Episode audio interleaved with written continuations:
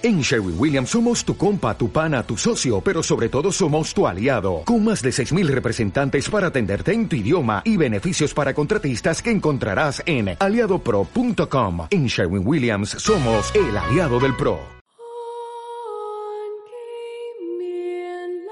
El amor. El amor es el intercambio entre dos fantasías y el contacto entre dos egoísmos. Paul poeta francés. Grecia. Platón hacía su ingreso al templo. Filosofar sobre el amor era un tema de pensadores. Platón tenía un discurso interno mientras caminaba lentamente hacia el banquete. Vino y comida sobre la mesa. Los discípulos de Platón se encontraban en una especie de competencia, donde pronunciarían discursos y declamarían poemas. Platón se sienta y de pronto todos callan. Inclusive los pretirrojos dejaron de cantar. El filósofo griego empieza a plantear una cuestión, un discurso. Perierotos o sobre Eros. Un discurso sobre el amor. El amor, el amor inalcanzable, al que por diversas circunstancias no se puede materializar. El amor que se da de forma mental, imaginativa o idealista, y no de forma física. El amor platónico, una denominación filosófica griega, ahora popular, que nombra el amor no correspondido o imposible, que persiste como un ideal inalcanzable. El amor platónico, que habla sobre un amor a la belleza, manifestándose por la expresión del amor de forma intelectual y no física. El amor platónico, inalcanzable amor, inalcanzable amor. Estás escuchando Perfil de una línea, un podcast sobre arquitectura y su impacto en el mundo. Cuarta parte. Ver más allá de lo evidente. El amor platónico es una fábula para vendernos la idea, más allá de lo imposible. En ese banquete se trataron aspectos como la inmortalidad del alma humana, un tema recurrente en las veladas de pensadores, las discusiones sobre la existencia humana, su imperfección, ignorancia y la creencia de un destino guiado a la infelicidad. La creencia del amor platónico como un amor que nos complete pero que no tenemos. Un amor imposible, un amor que nos satisfaga ese deseo de Eros, pero a través de apreciar el amor a la belleza en sí. Belleza y bien supremo se identifican en Platón, y ese bien, esa belleza, no puede ser singular, no puede depender del criterio de cada ser humano. Platón pensaba que sólo la educación, con esfuerzo, inicialmente a través de las matemáticas, permitía conocer lo particular de nuestra imperfecta realidad e ir al mundo ideal de las formas, cuya referencia jerárquica y máxima es esa forma ideal del bien o de la belleza. ok, ok, Andrea, está bien. Pero ¿a dónde vas con todo este palabreo? Eh, sí, André, ya vamos cuatro minutos de programa. ¿De qué sirve esta reflexión sobre el eros, sobre el amor y el deseo? Sirve para la parte aburrida, para la erudición que nos permite aprender la metafísica de Platón. Y ahora me dirán la metafísica. Sí, la metafísica de Platón. La metafísica de Platón, que lleva a dividir el mundo en dos. El real, o sea, el imperfecto. Y el ideal, el perfecto. A través de la apropiación de esa metafísica, de la metafísica de Platón, se plantean temas que hoy en día aún tienen vigencia. ¿Cuál es la verdadera naturaleza del amor? ¿De dónde procede este deseo tan intenso? Si podemos o no equipararlo a otro tipo de deseos, si ese deseo procede de alguna carencia que hemos de saciar, Y cómo me gusta la filosofía. Porque a través de esa metafísica, a través de la metafísica de Platón, se plantea el porqué de que algo nos hace sufrir y que en principio debería llenarnos de alegría. ¿Y por qué amamos a una persona y no a otra? ¿Y cuál es el papel del placer en la satisfacción del deseo? ¿O qué tiene de valor añadido la duración del amor? Y una pregunta que como las anteriores no dejamos de hacernos hoy. ¿Qué es lo que nos atrae mutuamente? ¿La belleza? Les propongo dos cuestiones. La primera, ¿amamos a esa persona porque es objetivamente bella? Y la segunda opción, porque amamos a esa persona, la vemos bella subjetivamente. A ver, a ver, a ver. Pues vamos a sacarnos la venda de los ojos. Vamos a ver claramente que hoy por hoy el amor platónico es un mito desinteresado de cualquier connotación carnal, pura e incondicional que de hecho crearon los autores renacentistas del filósofo griego. Pues el amor es una fuerza de la naturaleza humana, es una pasión, que como todo deseo humano es imperfecto, confuso, vacilante, impredecible y desde luego es interesado y de muchas maneras. El amor puede ser más o menos egoísta, más o menos maravilloso, más o menos generoso, más o menos constructivo o destructivo, pero desinteresado. No siempre hay algo que nos concierne, un interés, en esa voluntad ciega de deseo, esa pasión por algo que está siempre más allá. Comprender que el amor es imperfecto, frágil, falible y desde luego no eterno, no lo hace algo indeseable, sino todo lo contrario. Aceptar esa naturaleza, que no deja de ser la nuestra, como seres humanos, es lo que nos permite amar con el delicado trazo de la generosidad y de la felicidad, sabiendo que cada gota de amor es como una gota de agua que se nos escapa de las manos y que nunca podremos retener. Nunca nos tendrá que pertenecer lo amado, no es nuestro. El amor no deja de ser otra narración, otra fantasía, otra historia, otro cuento. Pero en nuestra mano se encuentra la decisión de escribirlo o pretender que el otro sea solo un personaje secundario de nuestra narración, o un escritor invitado, al que de vez en cuando dejamos que escriba algunas líneas de algo que debería ser cosa de dos. En nuestras manos está rechazar esa platónica metafísica que nos dice que busquemos algo más allá de lo sensible, del aquí y ahora, del mundo real, del presente, para encontrar el eros el amor perfecto, la forma ideal del amor no existe, ni en un mundo fuera del nuestro ni aquí. Y cometer el error de creer en ese mito es uno de los motivos por los que una pasión que deberíamos dejar inundar por la generosidad se convierte en un arma de destrucción masiva, contaminada por el celo, por el odio y el egoísmo. Y el amor así, imperfecto, el amor que nos regala alegrías y tristezas, el amor que entregamos al mundo, el amor que entregamos a nuestras mascotas en casa, el amor en un abrazo, el amor al regar las plantas o al hablar con ellas. El amor al mirar la luna, el amor al buscar una estrella, el amor en un beso, el amor de los ríos, de las piedras, de los músicos, de los artistas, de los escritores y de los poetas. El amor del aire, el amor del agua, del fuego, el amor de la tierra, por brindarnos alimento y del alimento por nutrirnos. El amor en todas sus formas. Ese amor ingenuo, desinteresado de todo lo que existe en el mundo. Ese amor interesado de la sociedad. Todo ese amor nos hace ser humanos. Todo ese amor es la verdadera belleza. Todo ese amor se está echando a perder poco a poco. Es evidente que la arquitectura existe históricamente desde el periodo neolítico, con las culturas mesopotámicas, culturas mesoamericanas, culturas neolíticas al suroeste de Anatolia.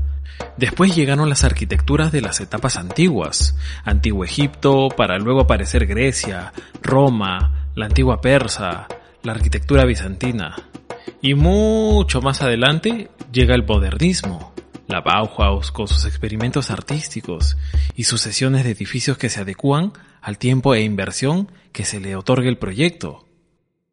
Si bien toda la historia de la arquitectura es muy posible que ya se la sepan, hoy no hablaremos de esos edificios históricos, ni mucho menos de arquitectos súper famosos, con estudios internacionales e ideas extrañas. Hoy hablaremos de aquellos arquitectos que se dedican a la ejecución de proyectos con materiales sostenibles o que hayan logrado construir proyectos de manera participativa. ¿Cómo que participativa? La arquitectura participativa es una de las formas de arquitectura que aborda el concepto de sostenibilidad de manera equilibrada. ¿Qué quiere decir eso? La definición de sostenibilidad se formalizó en el informe Brundtland de 1987, gracias a la Comisión Mundial del Medio Ambiente y Desarrollo de las Naciones Unidas. Imaginemos un triángulo en el cual cada arista es un pilar que contiene un concepto o un sujeto específico.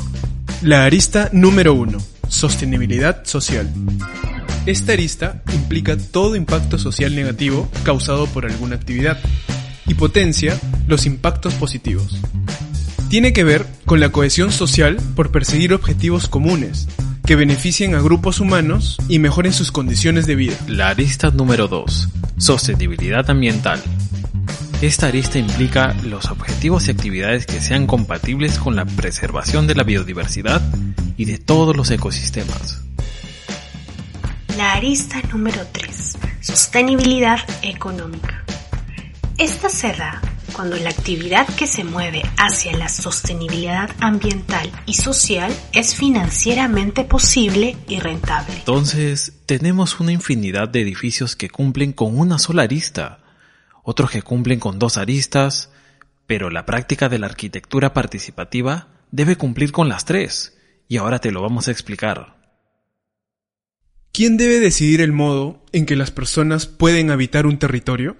¿Quién es el más indicado para determinar los espacios que requiere una comunidad? ¿La academia, el arquitecto, la población o el Estado? La arquitectura participativa comprende estas preguntas en su quehacer cotidiano y pone en crisis los medios y métodos canónicos de proyectar, o sea, se pone en duda toda la carnecita de información que ya te enseñaron en la facultad.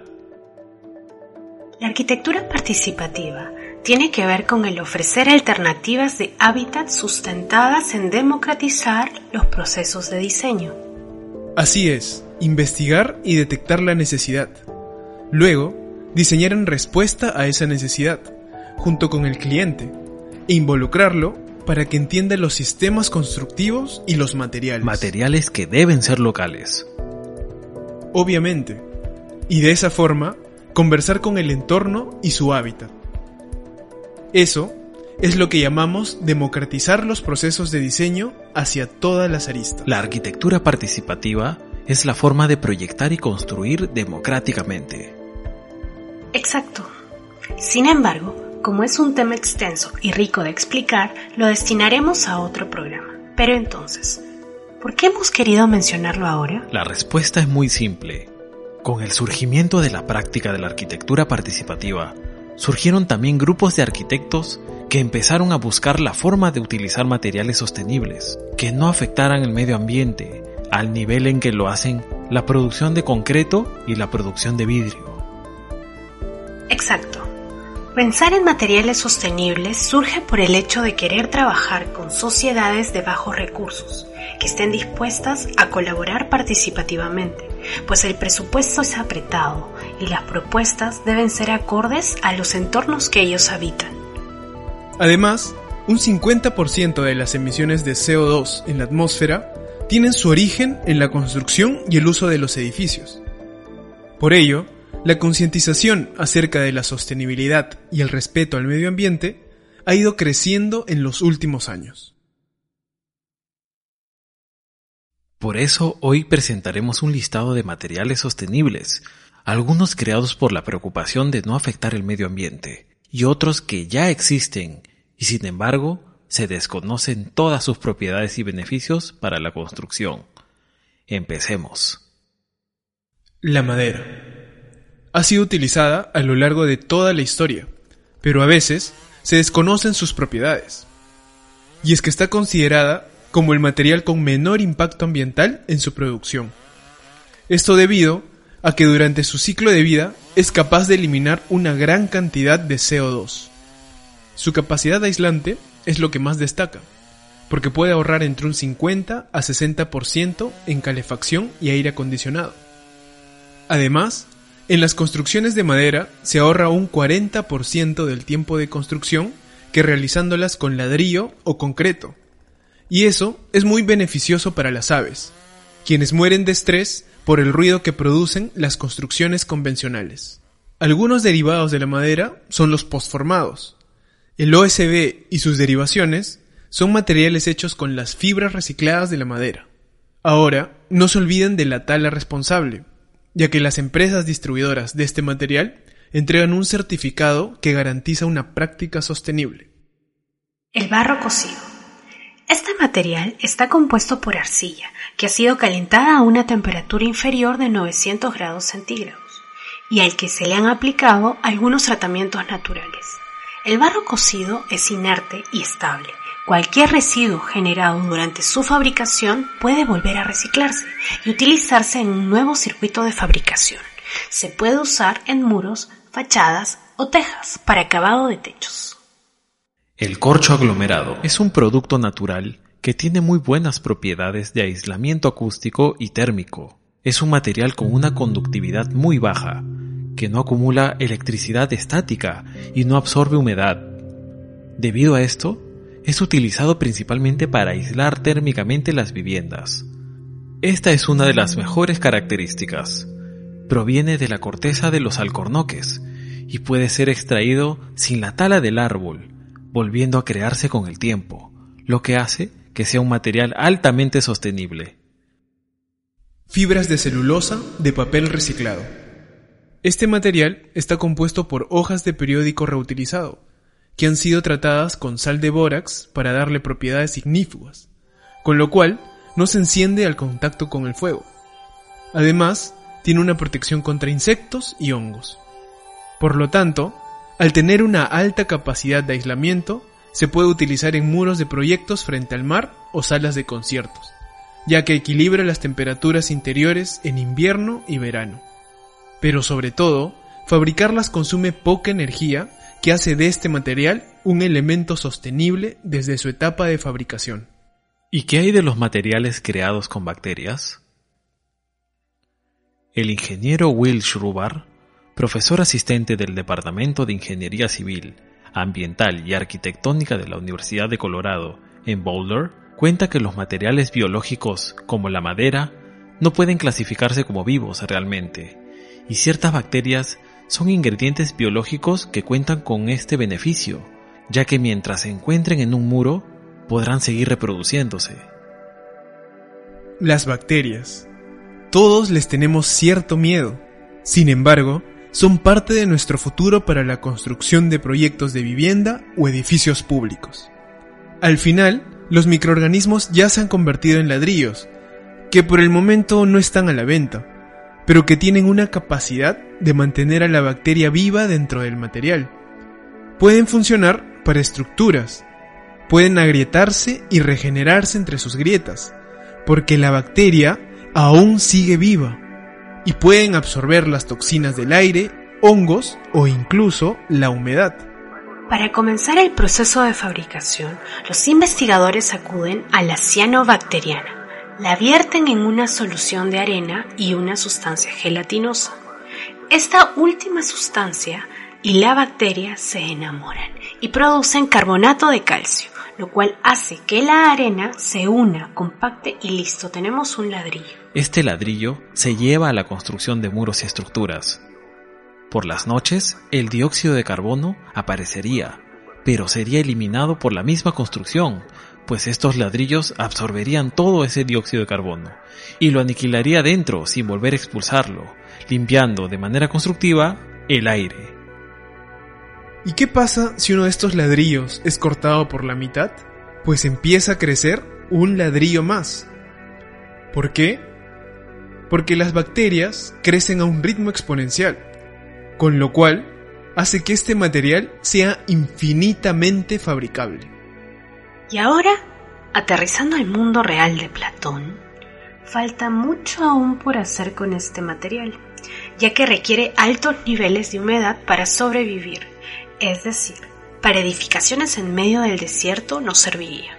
Por ello, ya se está trabajando para diseñar microbios que sean más resistentes y que no requieran humedad para estar vivos y seguir funcionando. Dicen las malas lenguas que este material se vendería en sacos llenos de ingredientes desecados, los cuales simplemente empezarán a crecer añadiendo agua.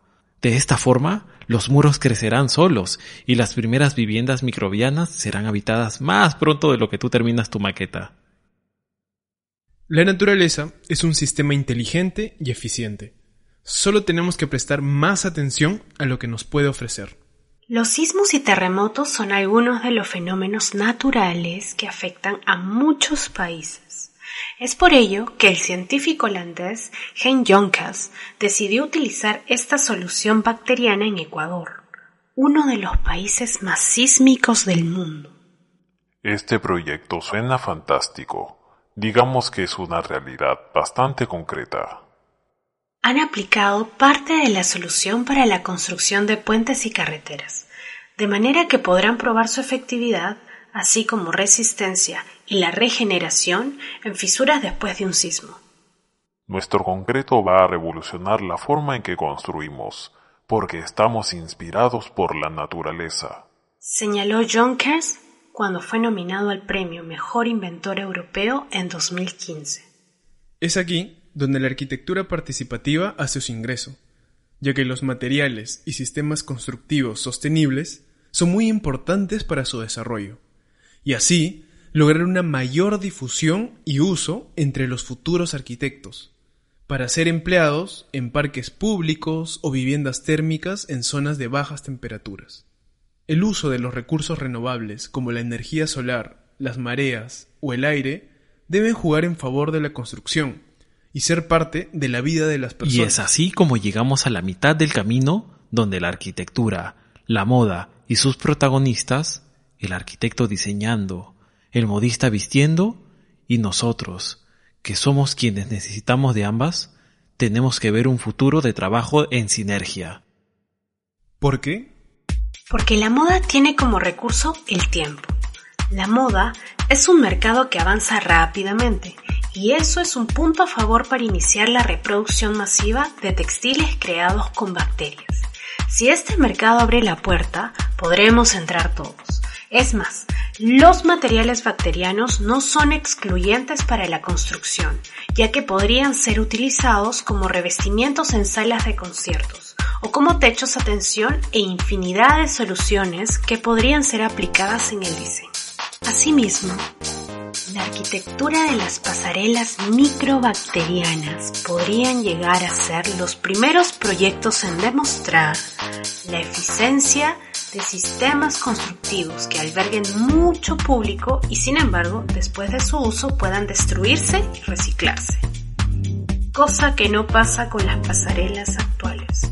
Y luego estamos nosotros, quienes debemos tener una mente abierta para aceptar y hacer parte de nuestro día a día el uso sostenible de ciertos materiales o productos. Mientras más demandemos el cuidado del medio ambiente y reduzcamos el consumo de materiales dañinos, es posible que ambos mercados cambien, porque ambos se sirven de nosotros. Nosotros somos su fuente de existencia. Pero para tener la mente abierta, dejar los convencionalismos de lado, no podemos irnos a dormir y despertar creyendo que en una noche cambiaremos nuestra forma de pensar. Debemos entender cómo funciona nuestro cerebro frente a ciertos sistemas, frente al status quo. ¿Cómo funciona? ¿Y qué hay con todas las personas que no tienen un interés en la moda? A todos nos interesa consciente e inconscientemente. y vamos a explicarlo. La neuromoda. Mm, ¿Y qué es la neuromoda? Todas las mañanas, casi tomando desayuno, un rico café de por medio, la mayoría de las personas necesitan informarse. Algunos encienden la tele, otros la radio, otros encienden la computadora o el celular y consultan los diarios online. Y definitivamente otros van a comprar el diario en el kiosco de la esquina. Todos coinciden en lo mismo, el consumo de un mismo producto, las noticias. Toda esa información la van a tener ahí inconscientemente el resto del día. La realidad social está de alguna manera recortada y determinada por los medios de comunicación. Muchos periodistas moldean el relato de la realidad y hacen de ella una realidad de todos. Debemos recordar que estamos inmersos en un sistema de producción. Por lo tanto, el discurso social siempre va a ser funcional a este, aunque también presupone una interpretación por parte del receptor. Para colmo, los sectores de poder saben mucho de estas cosas y de cómo llegar a la franja de la población que les interesa. Es aquí donde se empieza a utilizar una estrategia psicosocial muy típica de estos días, atacar al público objetivo. Una de las formas es elegir a una persona de reconocido prestigio y que tenga influencia sobre ese público objetivo. Este puede ser un actor, un periodista, un deportista o un influencer, que se convierte en una pieza clave para transmitir la información deseada, Obviamente hay muchas formas de contar con la voluntad del mismo. El uso del registro emocional del público objetivo permite abrir la puerta de acceso al inconsciente para crear o insertar ideas, deseos, miedos, dudas, mandatos o estimular determinados comportamientos. De esta forma se empieza a facturar, facturar, facturar y facturar. Aquel actor, deportista o influencer facturará y con ello, sin importar qué, empezará a venderlo. Una visión un tanto egoísta del mundo, ya que todos tenemos el poder de decidir qué queremos comunicar y preguntarnos si realmente eso afecta al mundo o no. Noam Chomsky, quien es una de las voces intelectuales más respetadas en el mundo, filósofo, lingüista, activista político estadounidense, nos dice durante la última década, el sistema ha conseguido conocer mejor al individuo común de lo que él se conoce a sí mismo. Esto significa que, en la mayoría de los casos, el sistema ejerce un control mayor y un gran poder sobre los individuos, mayor que el que los individuos tienen y ejercen sobre sí mismos. Hoy, el cerebro parece haberse convertido en el centro de explicación de todos los asuntos humanos. De pronto, es como si todo dependiera del cerebro y no fuéramos más que un montón de neuronas, decía Francis Crick en 1994, al presentar una hipótesis revolucionaria para el siglo XX, según la cual Usted, sus alegrías y sus penas, sus recuerdos y sus ambiciones, su propio sentido de la identidad personal y su libre albedrío no son más que el comportamiento de un vasto conjunto de células nerviosas y moléculas asociadas. Y todos estos sentimientos, así como nuestro libre albedrío, dejó de ser tan libre pues el capitalismo conoce al cerebro humano muy, pero muy bien. Es como si el cerebro hubiera evolucionado para encajar afinadamente con el capitalismo existente. Entonces, ¿cómo encaja aquí la neuromoda? Pues tenemos tres conceptos, tres estudios sobre el tema. Hola, hola, hola, hola a todos nuestros oyentes de Spotify y de iTunes. Continuamos con nuestra participante Andrea. Tiene tres opciones y una sola puerta por abrir para ganar 10 millones de dólares. Así es, 10 millones de dólares. Ningún podcast hace eso. para lo cual tendrá que responder la siguiente pregunta. Andrea, por los 10 millones de dólares. La neuromoda fue creada para... Puerta número uno. Estudiar el cerebro y entender el comportamiento humano para fomentar el consumo excesivo fast fashion. A ver qué dice el público. Puerta número 2. Para que estudiosos e investigadores explicaran cómo los patrones en la personalidad en grupos sociales con determinados gustos de vestir y expresarse podían ser sistemas de marketing y publicidad. O puerta número 3. Para entender el comportamiento humano e insertar falsas necesidades de consumo de la moda. Muy bien, y ahora, ¿cuál es tu respuesta? Eh, pero antes, vamos con un anuncio de nuestros auspiciadores. My Beautiful Project es una plataforma virtual de arquitectura en la cual estudiantes de todo el mundo pueden recibir asesoría para el desarrollo de sus proyectos de arquitectura. My Beautiful Project, ¿qué estás esperando, arquitecto, arquitecta? Ingrese a su página web www.mybeautifulproject.com y perfil de una línea, un podcast sobre arquitectura y su impacto en el mundo. Ahora sí, Andrea, el público y los oyentes no pueden esperar más. Dinos fuerte, Andrea, ¿cuál es tu respuesta? Quizás no gane los 10 millones de dólares, pero las tres puertas deberían abrirse, pues la neuromoda tiene bien estudiados todos esos conceptos para el capitalismo de ese mercado, de forma rápida y muy muy masiva. Por ello, vamos a explicar cómo es el proceso de compra en el cerebro, para que lo conozcan. La neurociencia para el mercado de la moda tiene que ver con mostrar cómo en el cerebro se generan estímulos de placer en la búsqueda del buen vestir, estudiando todo el proceso por el que se pasa una persona, desde el momento en que está pensando en comprar algo hasta que lo compra. Comprar es un proceso complejo, neurológicamente hablando. En 2007, un equipo de investigadores de Stanford, el MIT y Carnegie Mellon observaron el cerebro de un grupo de participantes mientras tomaban decisiones al comprar ropa. Este proceso va de la siguiente manera. Encuentras el artículo que tanto deseas y tu diafragma craneal empieza a responder a los estímulos de placer. Al ver el precio, la decisión viaja hasta la parte prefrontal del cerebro para evaluar la situación. Mmm, ¿lo compro o no lo compro? Pero Oye, la verdad es que eso cuesta mucho. Pero es tu color favorito y te encanta. La decisión, desde el momento en que dudas, está en una parte del cerebro llamada ínsula, la cual reacciona con dolor al precio. Decidir si comprar o no coloca al cerebro en una competencia idónica entre el placer inmediato de la adquisición y un dolor igualmente inmediato al pagar. Entonces empieza el proceso llamado utilidad transaccional.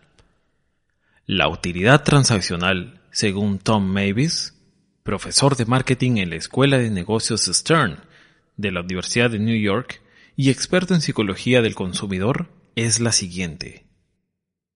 Parte de la alegría que obtienes de las compras no es solo que compraste algo que realmente te gusta y que vas a usar, sino también que obtuviste un buen negocio. Y es así que nació el fast fashion. La moda rápida alimenta perfectamente este proceso neurológico. Primero, la ropa es increíblemente barata. Sí, es súper barata en verdad. Lo que facilita su compra. Segundo, el stock variado de las tiendas son frecuentes, lo que significa que los clientes siempre tienen algo nuevo para mirar y desear, o sea, ropita nueva todos los días. Las tiendas de Zara reciben dos nuevos envíos de ropa cada semana, mientras que HM recibe ropa todos los días, lo que permite al cliente obtener una prenda de relativa calidad con un precio más bajo que el resto del mercado haciendo que sus productos se sientan como una ganga. Los bajos costos significan que las personas pueden comprar cosas que no necesitan sin pensarlo mucho.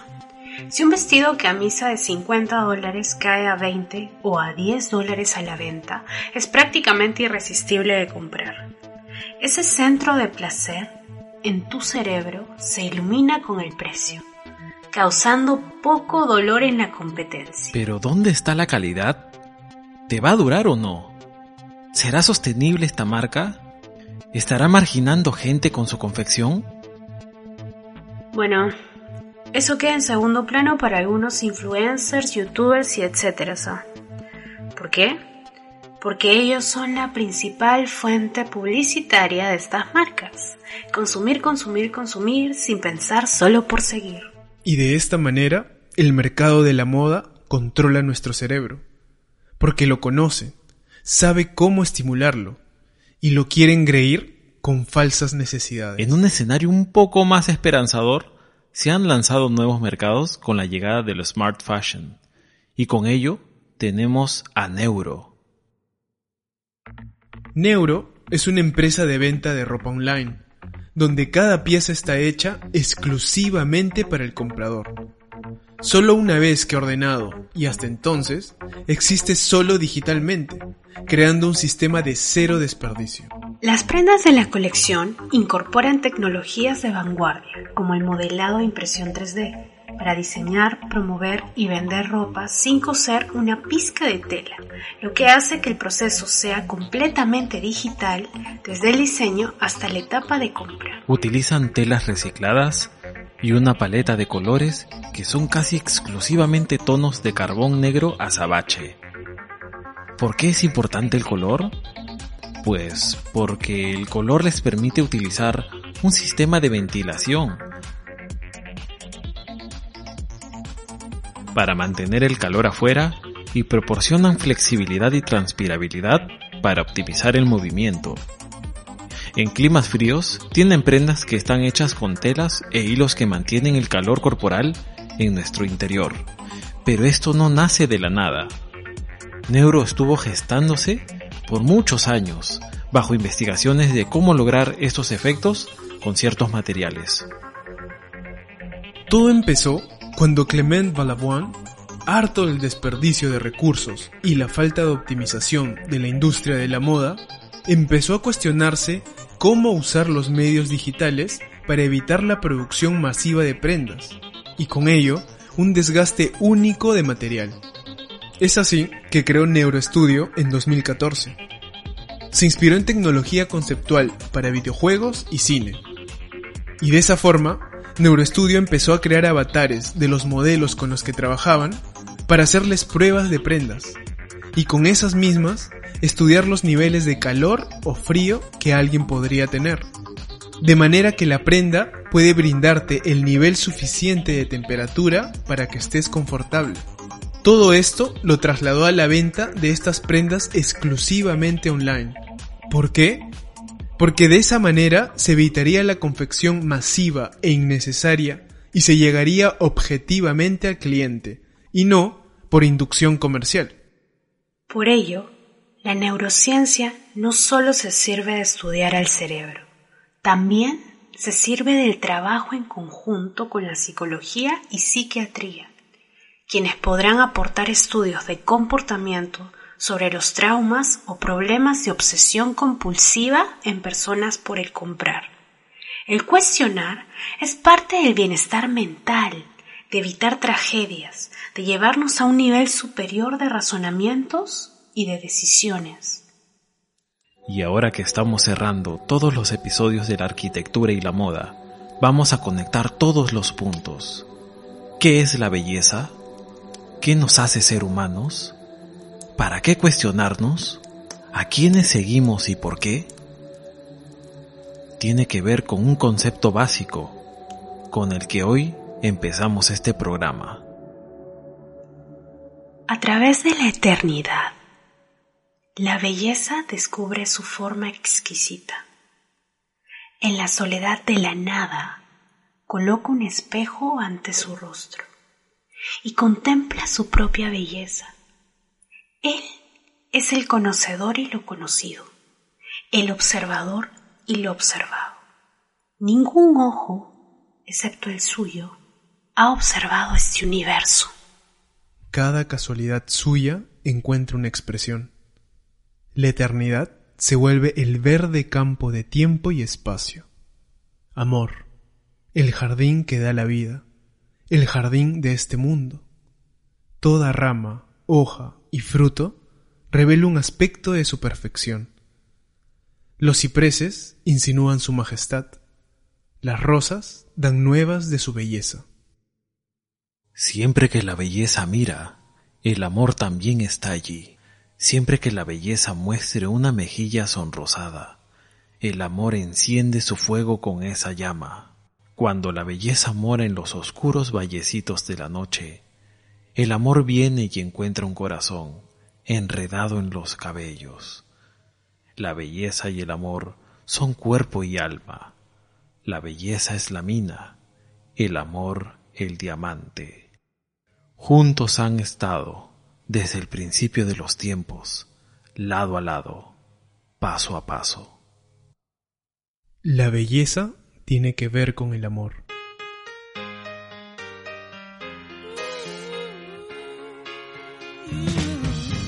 ¿Qué otra cosa es el amor sino una intención para el mundo? En otras palabras, los impulsos de amor que crean nuestras experiencias de vida se reflejan en nuestras actitudes hacia la vida y hacia el mundo. El amor platónico, en su verdadera concepción al que Platón lo definiría como el amor puro y verdadero, el amor que emana directamente del alma y que no está influenciado por aspectos terrenales. Ese amor perfecto modela un sentimiento que no tiene nada de carnal ni de superficial. El amor platónico, el amor de lo verdadero, quiere decir el amor sin máscaras, la belleza de las cosas tal cuales son, la belleza de las personas tal cual su forma natural de ser.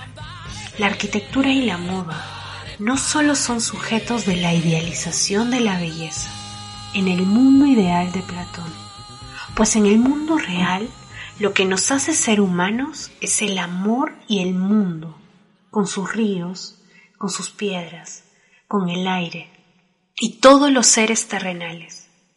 Entonces,